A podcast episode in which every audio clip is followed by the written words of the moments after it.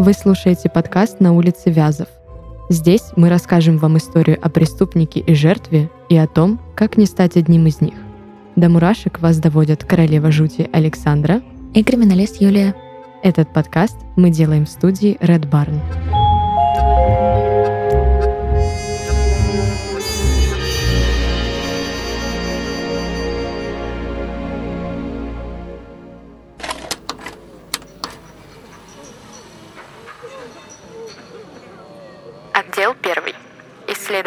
Бубонной чумы, холеры, сибирской язвы, брюшного тифа и туберкулеза на живых людях. Отдел 2. Исследование биологического оружия, используемого в полевых условиях, в частности производство устройств для распространения микробов и паразитов. Отдел 3. Производство оболочек, содержащих биологические агенты. Отдел 4. Массовое производство и хранение бактерий. Отдел 5. Обучение персонала. Отдел 6, 7 и 8. Оборудование, медицинские и административные единицы.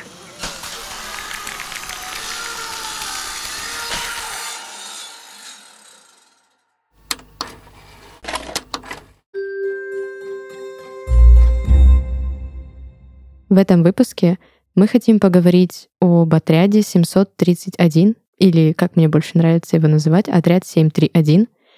Его же называют инкубатор смерти. Его же используют в качестве вдохновения многие документалисты, исследующие историю. А по этому же ужасающему событию, которое продолжалось долгие годы, а, снято несколько фильмов. Об одном из них мы тоже поговорим в этом выпуске. Давай начнем? Да. Я хочу начать сразу с э, того факта, что события, о которых мы будем говорить, несмотря на то, что они привязаны к нашему азиатскому сезону, они действительно имеют отношение и к России, можно сказать точнее, к СССР, угу. поскольку события происходили до 90-х годов. Они закончились в 1949 году. Э, был суд в Хабаровске, а, во время этого суда решали судьбу 12 японцев, которые были обвинены в создании и в испытаниях бактериологического оружия. Испытывали это оружие на пленных, не обязательно военнопленных. Э, об этом, я думаю, мы расскажем чуть подробнее. Да, отряд 731 — это специальный отряд японских вооруженных сил, который был создан на правительственной, на государственной основе под э, эгидой абсолютно разных мотивов. Разные источники упоминают действительно разные. То есть кто-то говорит, что это было а, как исследовательский научный центр, кто-то говорит, что это был а, военный центр, чьи исследования в дальнейшем использовались в военных целях а, для пыток, для а, выуживания, скажем так, информации. Но по сути вот с чем невозможно поспорить и невозможно выдвинуть разные версии, это был а, отряд, у которого была очень большая по площади база.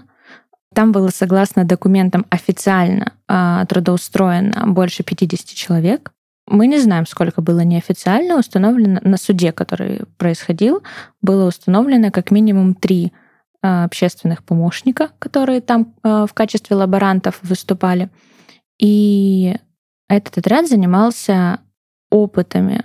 То есть вот по сути все то, что мы сейчас на данный момент в современном мире читаем и изучаем в книжках по криминалистике, вот если мы находим останки исключительно кости, как определить, э, что с ними произошло? Вот они в этом отряде делали это наживую с людьми, записывали исследования, изучали влияние, а, заражали людей вирусами, а, которые у них находились в пробирках, изолировали их а, для того, чтобы смотреть, как плавно течет болезнь, как она влияет на те или иные клетки. И если есть такие болезни, которые на тот момент уже спокойно лечились, врач как таковой может только теоретически судить в таком случае, какие, допустим, клетки мозга отмирают при такой-то, такой-то температуре. А этому отряду было можно проверить вообще все. Как на взрослых, так и на несовершеннолетних, так и на малолетних. Страшная история, которую так ярко смакуют сейчас а, разные и художественные, и документальные фильмы. И дальше остается только додумывать, кто из них фантазирует, а кто из них пользовался литературой. На самом деле, при подготовке к этому выпуску я увидела информацию, что только в 2018 году японцы раскрыли, в общем-то, что такой отряд действительно был, они раскрыли, рассекретили, правильно говорю, информацию и предоставили гораздо ее больше, чем было до сих пор. И э, я и нам остается только догадываться, все один еще. это был отряд или нет, почему он 731 и на самом деле есть информация еще как минимум о двух отрядах: угу. отряд 100 и отряд 516. Отряд 100 проводил испытания по большей части на животных, а вот про отряд 516 я не то чтобы прям что-то слышала, но знаю, что они производили химическое оружие. В отряде, о котором говорим мы, отряд 731 или отряд 731, он был самым крупным.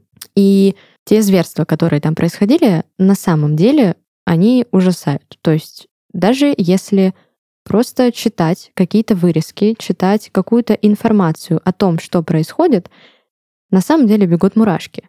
А, например, они занимались вивисекцией. Вивисекция — это когда вскрытие проводят на живом человеке.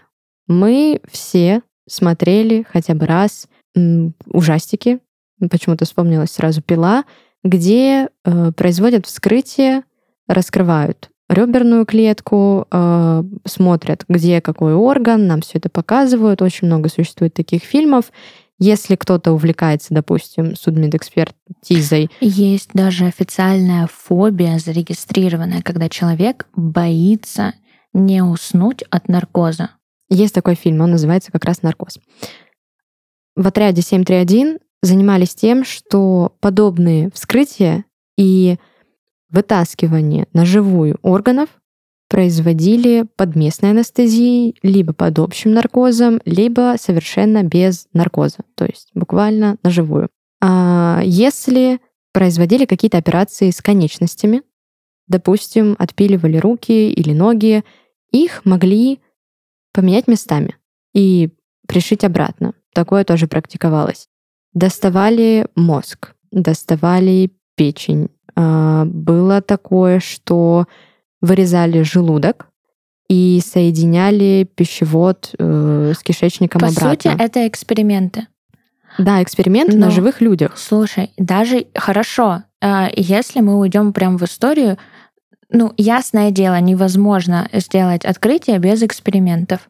Не буду оправдывать и говорить, окей, но все-таки, если вдуматься, официально врачей и научных деятелей там было около 50. Но при этом штат работников исчисляется по разным источникам а 1000, 2000, 500 человек. Это большой разброс между 500 и 2000. Ровно Но как это и... сильно больше, чем 50 научных деятелей. Что тогда делали другие? Это тогда уже даже если мы берем концлагеря, это уже не исследовательская работа, даже в самом страшном своем проявлении, это что тогда? Что тогда делали эти люди? Следили, э, работали церберами, наблюдали? Я даже не хочу строить догадки на самом деле на этот счет, потому что мне стало жутко, когда я узнала о цифрах возможных жертв. Мы знаем по большей части о трех тысячах, плюс-минус. Есть информация, что эта цифра может достигать, сейчас вот такая драматическая пауза, 10 тысяч. Мне нравится, что ты их назвала все-таки жертвами, потому что на суде их называли испытуемыми, как будто они соцопрос прошли. Э, сразу добавлю вот этот вот интересный факт, как я люблю их называть. В отряде 731 э, испытуемых, жертв, называли бревнами. Почему? Потому Это еще что... хуже, чем на суде. Конечно. Их называли бревнами, поскольку место, где содержалась э, лаборатория, я не знаю, как ее правильно назвать, отряд 731, он прикрывался тем, что якобы там была лесопилка. Поэтому бревно... Ладно, это очевидно, что такой объект будет скрываться. Окей, объяснимо. Да. И, и то, что они пытались, извини, что перебью тебя, это тоже объяснимо, потому что, ну, все равно мы все живые люди, и даже обесценивая их названием, они снижали градус сочувствия, сопереживания. Но мы все равно живые люди, все равно, как бы то ни было, это снижает градус. По сути, э, нацисты делали так в свое время. А, нет, подожди, отряд 731, получается, если это начало 20 а, века, 1930-е, э, по-моему, годы, значит, это получается даже до. До. На самом деле жутко. А, у меня есть несколько цитат, скажем так, которые тоже, как в принципе вся эта история, они буквально приводят в ужас. Например, один из участников процесса, которого звали Ниси Тосихиде, участник процесса, потому что мы не знаем, на какой должности он работал, мы не знаем, кем он там был, что он выполнял, но... Но он не обвиняемый, он третье лицо? Кто-то. Ага, ладно. Он вел дневник. Угу.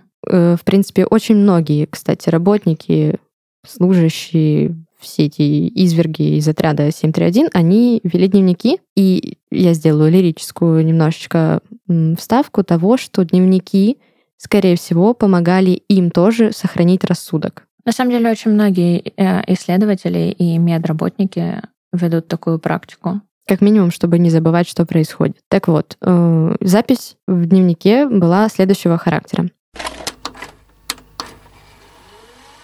10 китайцев-военнопленных были привязаны к столбам на расстоянии 10-20 метров от бомбы шрапнельного действия, зараженной газовой гангреной. После включения тока бомба разорвалась, засыпав площадку, где размещались подопытные, шрапнелью с бактериями газовой гангрены. В результате все подопытные были ранены в ноги или ягодицы и по истечении 7 дней умерли в мучениях. Вот такая запись. Есть еще одна, которая уже является отрывком из допроса э, Кавасима Киоси. Все пленники умирали. Не было ни одного выжившего. За все время существования тюрьмы, известное мне, ни один из заключенных живым оттуда не вышел. В 731 отряде ежегодно умирали от производства опытов примерно не менее 600 человек. С 1940 по 1945 год через эту фабрику смерти было пропущено не менее 3000 человек, уничтоженных путем заражения смертоносными бактериями, Какое количество погибло до 1940 года, мне неизвестно. Хорошая запись о работнике, мне нравится. А. Вот эта последняя была из допроса. То есть человек буквально говорит, что дает оценку умирали все. Не было ни одного выжившего. Потому что выжить в этой камере пыток действительно было невозможно. Ну, по сути, это было бы странно, если бы после этого с засекреченного объекта они каким-либо образом выпускали. Ну, это очевидно, что это финальная точка жизненного пути человека. Известно, что если тебя не выпускали, ну, ты оставался там, да, может быть, первые несколько экспериментов переживал, делали все для того, чтобы ты умер. Это во-первых. Если твоя семья интересовалась тем, как поживает пленный, Всю семью забирали туда. Хорошо. Каким образом семья могла узнать о наличии там своей родни, если они э, анонсировали, я, ну, я не могу сказать, факт это или нет, но они анонсировали, что там находятся военнопленные, либо же осужденные к смертной казни, ну, якобы, что на них уже и можно проводить эти опыты. Вот факт этот ну, про то, что семьи, семьи тоже забирали, он есть в разных источниках. Причем вот откуда тогда во они многих, могли это знать? Во многих источниках говорится следующее, что служащим а, там же работали и военные тоже, кто-то же должен был конечно, собирать конечно. материал, скажем так. Служащие э, могли просто выходить на улицы, искать, подбирать тех, кто нужен на данный момент на опыты, и могли забирать как одного человека, так и всю семью сразу. Допустим, вот, вот это уже э, и преступления против личности, и преступления международного масштаба. Это вот вот это уже я не говорю то, что я э, не осуждаю, если там военнопленные, а, но если забирать людей с улицы, то это вообще какой-то бескрайний, э, ну, произвол... Э, у меня нет слов. Я в шоках. Можем ли мы это оправдывать э, каким-либо исследовательским интересом и нуждами для науки? Нет. Ну, тоже считаю, что нет. Можем ли мы сказать, что это понесло какие-то плоды? На самом деле, здесь у меня даже есть для тебя ответ, потому что э, было доказано, фамилии, имен, конечно же, я тебе не назову, потому что они тоже не называются, что все эти испытания, все эти зверские опыты не принесли никаких плодов особенных, прям чтобы вау. Особенных, да, очевидно. А... Зато они дали понять, насколько человек может зайти далеко в своем зверстве и, по сути, в безнаказанности. А, во-первых, это дало серьезный плод исследования психиатрии и профдеформации в рамках неадеквата работника, когда ему дается а, неадекватная задача. То есть, когда человек впервые получает а, задачу а, для своей деятельности, которая так или иначе претит его мировоззрению, он от этого отказывается, уходит, протестует им и так далее. Когда работник видит, что это повсеместно происходит вокруг него, грубо говоря, те же самые лаборанты, которые только вышли из университета, познав теорию, и видят на практике, что это нормально, что все так делают. Это вот это э, исследование дало невероятные плоды, в плане после обнародования, после закрытия вот этой всей зверской истории, именно те, кто пришли туда лаборантами, не сумели вжиться обратно в общество, потому что у них профдеформация ушла, ну, очевидно, в неадекватные дебри. Они не понимали, что э, со своим медицинским образованием что делать. Потому что, ну, врач, он для того, чтобы лечить, и исследования для того, чтобы лечить, а они умеют только калечить, и у них невероятно развита фантазия, как делать это максимально извращенно. А это, конечно же, уже никогда не сумеет стать здоровым членом общества. Это не вылечить. Я полагаю, что помимо профдеформации у них, у всех, кто вышел оттуда, а, если его не убили, включая работников, у них у всех было ПТСР. Потому что видеть подобные зверства каждый день, наблюдать, принимать в них участие, возможно, разрабатывать некоторые из них, в любом случае это даст ужасный эффект, который ударит по твоей психике. По сути, э, если вот ну, человеческим обывательским языком, если волчонка с детства приучать играть в мячик, как щеночку, он и дальше будет играть в мячик и будет ручным. Если даже домашнюю собаку с детства приучить к крови и добывать ее, ну, он домашним и ласковым уже не будет. Как, как ни крути. По сути, это те же взросшенные кадры, и они это делали целенаправленно. Они не просто так растили целое поколение именно таких врачей, которые и останутся в подобного рода отрядах. Есть э, огромное количество теорий, какие-то называются политическими теориями, какие-то называются антиполитическими, а какие-то даже причислили к теориям заговора о том, что такие отряды располагались не только на оккупированной территории, такие отряды якобы были повсеместно, и якобы каждая страна начала 20 века может похвастаться своим исследовательским центром. Слава богу, не хвастаются. Слава богу, не кичатся, какие они молодцы и кто чего добился. А с точки зрения криминалистики, да, ясное дело, мы еще на теории, еще в рамках начальных курсов изучаем та же трансклационная борозда, ну, то есть вот э, линия на шее, как именно будет выглядеть при каком удушении. Понятное дело, там используются фотографии. Ну, это а, очевидно. Ты, ну, самое простое, что можно сделать, это показать то, что уже было. Не дай бог, конечно, хочется, чтобы эти знания никогда не пригодились. Но мы живем в реальном мире. И хороший судмедэксперт скажет, от чего умер человек, даже если его там утопили, он скажет, что нет, человек умер до того, как оказался в воде. Это все понятное дело исследуется. Понятное дело записи, которые были сделаны и исследования, которые уже провели в этих отрядах, да, они реально используются, но как бы хотелось, чтобы вот не так узнавались такие факты. Да, мы сейчас знаем, что если сначала обморозить э, конечности, а потом облить их кипятком, то мягкие ткани, как перчатка, снимутся с костных тканей. Но Это можно было бы сделать и в теории.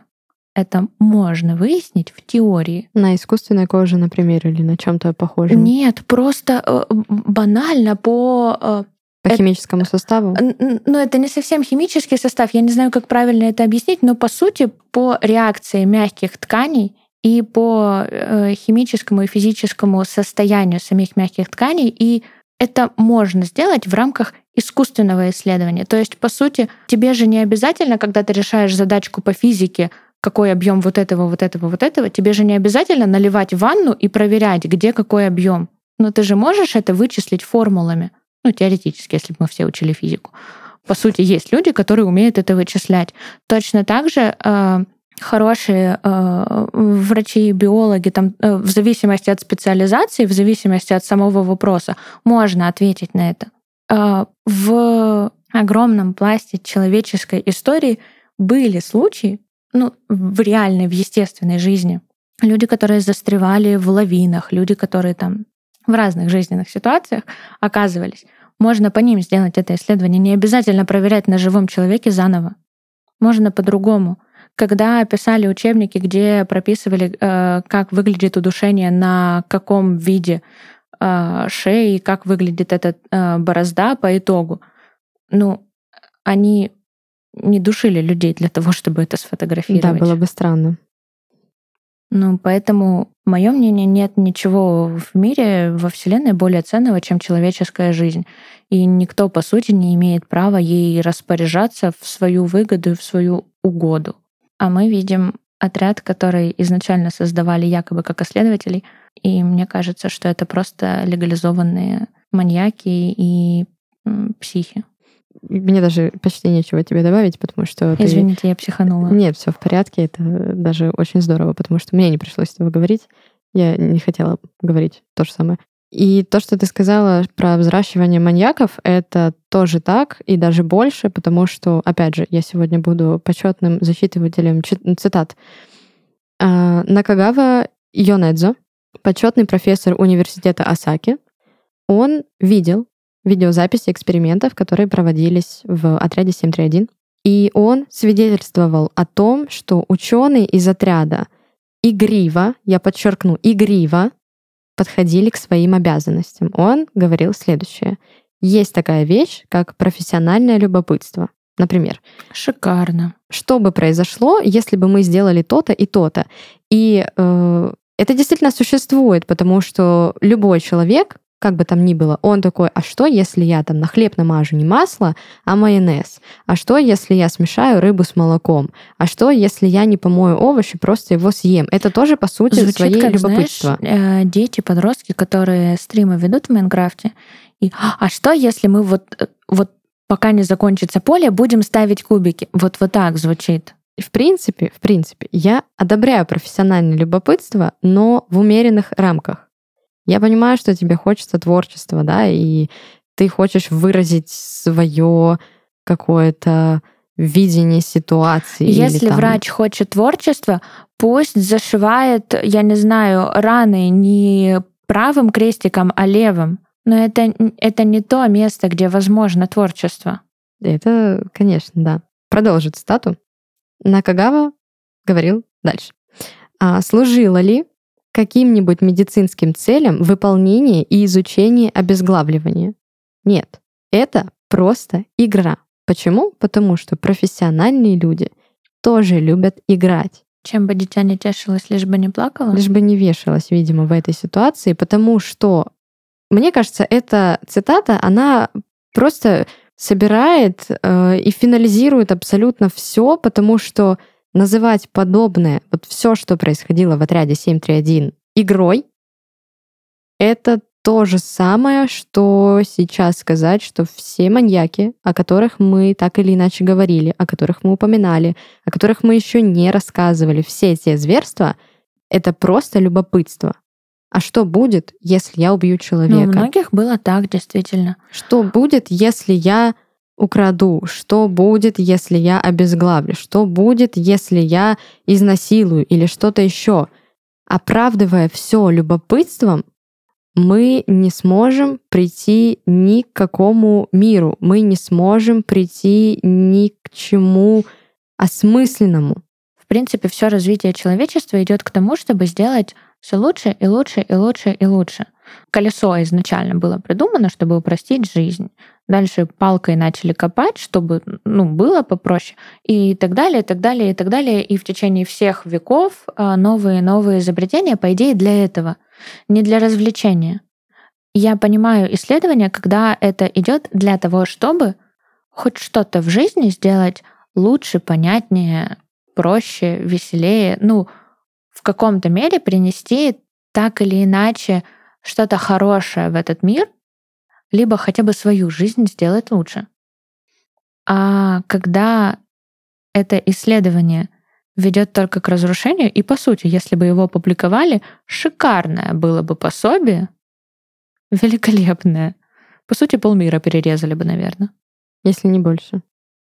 Ну, и тогда, наверное, все вот эти фильмы с антиутопиями, где один день в году можно все. Ты про судную или, ночь? Да, или еще какие-нибудь фильмы, ну, тоже с подобными э, сценариями. Я думаю, что это была бы наша действительность, если бы вот так вот взращивалась жестокость в человеке. Хочется, конечно, верить, что этого не будет. И мне кажется, прекрасным дополнением э, будет рекомендация посмотреть фильм «Человек за солнцем». Этот фильм основан на событиях, которые происходили в отряде 731. Он документальный, но при этом хочется и нужно сделать дисклеймер о том, что слабонервным его лучше не смотреть. Беременным. Я сильно против. От меня антирекомендация, честное слово. Это как э, рекомендация не к тому, чтобы вы сейчас прям побежали его там посмотрели, скачали или что-то еще и показали своим детям. Чтобы открыли и заблокировали. Да, потому что сразу будет понятно, как жить не надо, как делать не надо, что не нужно оправдывать. Слушай, но зато после этого, это вот впервые в жизни я подумала, а, ну то есть «Человеческая многоножка» — нормальный фильм. Единственный раз за всю жизнь после того, как я его посмотрела, у меня проскочила эта мысль. Вот видишь, что-то, значит, есть хорошее. Ну, такая себе польза. Это польза для того, чтобы так реально не делать. То есть это, знаешь, как, э, не знаю, посмотреть... От меня антирекомендация. Но я бы посмотрела его в плане того, что я, как обыватель, посмотрела бы его в осознанном возрасте, в устойчивом психическом состоянии а не в том, когда ну это вот, может получается, привести. он опять никому не подходит. Никто не в осознанном возрасте, никогда. А вдруг кому-то Я настолько будет преисполнился в этой жизни. Да, что жду только покоя. Нет, это ужасно, и дальнейшая судьба отряда тоже ужасна, как по мне. Потому что когда а, политические цели были прикрыты, политические или государственные, а, может быть, выполнены, может быть, поняли, что переборщили, может быть, кто-то надавил, ну, это уже история умалчивает. Но отряды были ликвидированы, и в дальнейшем был суд, конечно. А здесь стоит сделать ремарку, что отряды были ликвидированы, но все выжившие на тот момент были ликвидированы вместе с отрядами. Угу. Были убиты все заложники, все пленники, жертвы, которые... Я не знаю, как правильно их назвать. Очень много синонимов можно подобрать. Да. Все пленники, были убиты переводчики, были убиты некоторые лаборанты, которые, возможно, знали слишком много. Те люди, которые выжили, им был дан приказ. Приказ был дан очень жесткий. Э, ладно, первый не сильно жесткий. Больше никогда друг с другом не общаться. То есть вот вы разошлись в разные стороны, и больше вы никогда не встречаетесь. А был еще один приказ. Это как у, прости, пожалуйста, как когда вы выпускаются из тюрьмы, что дальше ты не имеешь права никогда в жизни общаться ни с кем, кто тоже сидел. А по сути ты не можешь. Не ты человек, который выпустился, не может знать. Кто Я первый раз о таком слышу. Да, есть такое правило. А если условно-досрочно выпускают человека, у нас в стране так, а в многих других странах вообще, в принципе, если а, отбыл свой срок, в дальнейшем никогда нельзя контактировать.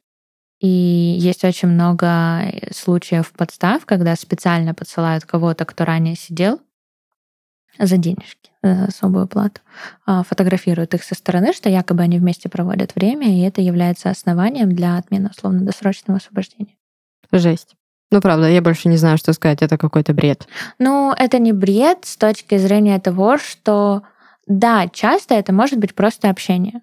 Но еще чаще так уж вышло, что если человек долго находился в местах лишения свободы, он так или иначе склонен а, ввиду отсутствия у нас нормальной по всему миру а, отсутствия нормальной системы а, реабилитации и внедрения обратно в нормальное спокойное русло, высока вероятность, что они сговариваются и дальше происходит рецидив, рецидив либо что-то отсылают а, дальше в места лишения свободы. Ну, в общем, разные, миллиард причин, и они достаточно обоснованы, но это достаточно жестокое правило. По сути, оно а, препятствует какой-либо реабилитации. Это похоже на серию Черного зеркала. Эти факты очень часто упоминаются в разных сериалах, в очень художественных и очень не связанных никак с криминалом, а, из того, что последнее мне сейчас пришло в голову, что даже в «Отчаянных домохозяйках» был момент, где она хотела засадить обратно мужа, и для этого просто а, подослала а, какого-то чувака, с которым он сидел, и просто сфотографировала его со стороны. Потеряла немножко мысль. Верни мне обратно. А, первое, что им сказали, что нельзя никогда общаться. Да. И была более жестокая, было, был более жестокий еще приказ. Нужно было прийти домой, собрать всю свою семью и всем дружно совершить самоубийство. Естественно, мало Слушай, кто а план сделал. хороший на самом деле. Ну, план надежный, как швейцарские часы, конечно. Обычно такие планы выполняют на раз-два, по сути. Ну, здесь не выполнили ни на раз, ни на два, и, Ну, это я так, сарказм. Ну, а прикольно, мне прям, если честно, я прям полазила после эфира, мне прям очень сильно любопытна биография человека, который придумал такой приказ. Обычно главнокомандующие, да. те, которые хоть какое-то имеют опыт управления людьми, командования. Тут, по сути, сразу заявка на провал. По сути, да. Ну, в общем, те, кто выжили, либо те, кто были найдены, или те, кто были пойманы, они предстали перед судом не только в Советском Союзе и в других странах также, включая Америку. А давай начнем с того, что их за счет государства разослали по разным странам, да, чтобы они спокойненько попытались пожить жизнь свою дальше. Если честно, на этом даже сложно заострить внимание. Не знаю. Ну как так? Нужно же... Люди платили налоги, чтобы им их разослали потом за их счет. Звучит как оправдание.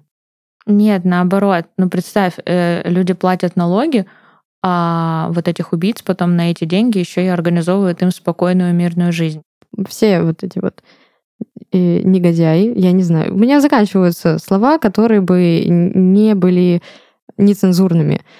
Э, они предстали перед судом, и известный суд, который можно, в принципе, привести в пример, э, проходил в Хабаровске. Там было 12 человек. Э, мне кажется, мы говорили об этом в начале подкаста. Но это, в принципе, можно и повторить. Мы только вскользь, да, сказали. Да. Суд прошел, как мне кажется, мягко. Потому что нескольких из этих 12 вообще отпустили. Кому-то дали небольшой срок. Кому-то, да, дали 25 лет, Э, кого-то приговорили там к казни, но если их отпустили, действительно ли это было правильно? Давай начнем с того, что а, почему-то в сети опубликованы материалы, какие-то вырезки суда, цитаты, кто какие давал показания. Но сам иск а, и само решение суда напрямую текстом не опубликовано. И ну, допустим, если это было военное преступление, то большой вопрос, почему все-таки в Хабаровске проходил этот процесс. А если это было преступление против личности, и ну, виновные, обвиняемые а, находились на этот момент на территории РФ, очень интересно, как сторона обвинения привела доказательную базу. Ну, и очень сильно сомневаюсь, что эти материалы взяли и выслали правильно для Конечно, документы же дела. сжигали, ну, конечно, конечно. И очень любопытно, как это происходило с точки зрения права. И непонятно. А, как их могли отпустить? Ну, по сути, если мы предполагаем, что никаких документов и доказательств про тела я вообще не говорю, не было, то как их могли осудить? Теоретически, ну нет, конечно. А, какие бы они ни дали показания, это просто слова. А, меня больше поражает а, история не с судом, меня больше поражает то, что а, один из участвующих лиц открыто опубликовал свою биографию, находясь уже на управляющем посту достаточно большой фармацевтической компании и спокойно рассказал о том, что его биография как исследователя ты про Зеленый крест? Начинается там.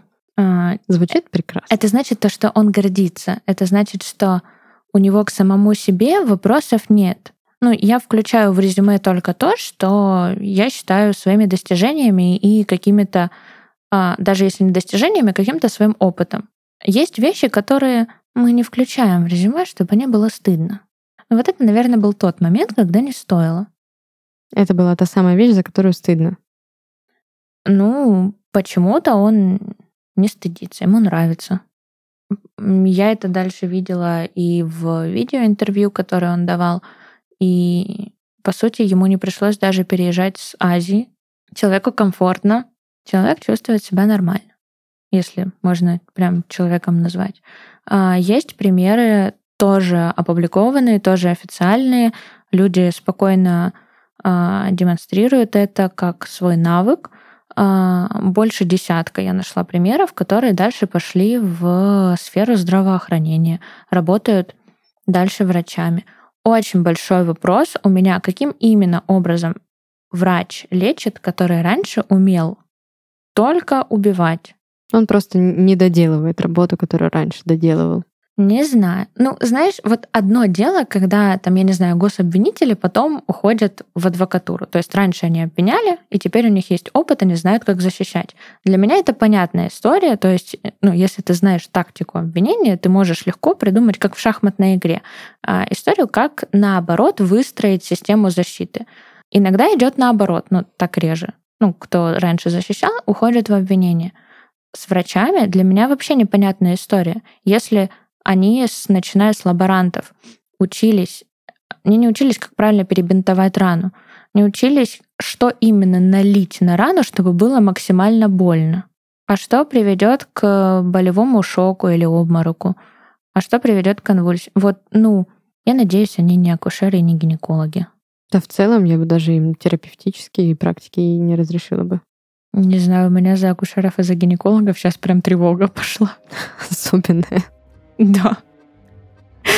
Звучит прекрасно и как раз для окончания выпуска, мне кажется. Я думаю, что этот выпуск можно оставить с открытой концовкой, потому что вопросов на самом деле очень много, ответов гораздо меньше, как и в любой истории, которая связана так или иначе с криминалом, который мы обсуждаем в подкасте. Поэтому то, что хочется сказать в финале — во-первых, конечно же, а, берегите себя, своих близких. Звучит ужасно, но это так. В принципе, мне добавить нечего, просто старайтесь... Я просто пожелаю, чтобы у нас не было такого в современном мире. Да. Чтобы это все были отголоски прошлого. Это был подкаст «На улице Вязов». Мы с вами обязательно услышимся. Пока. Пока.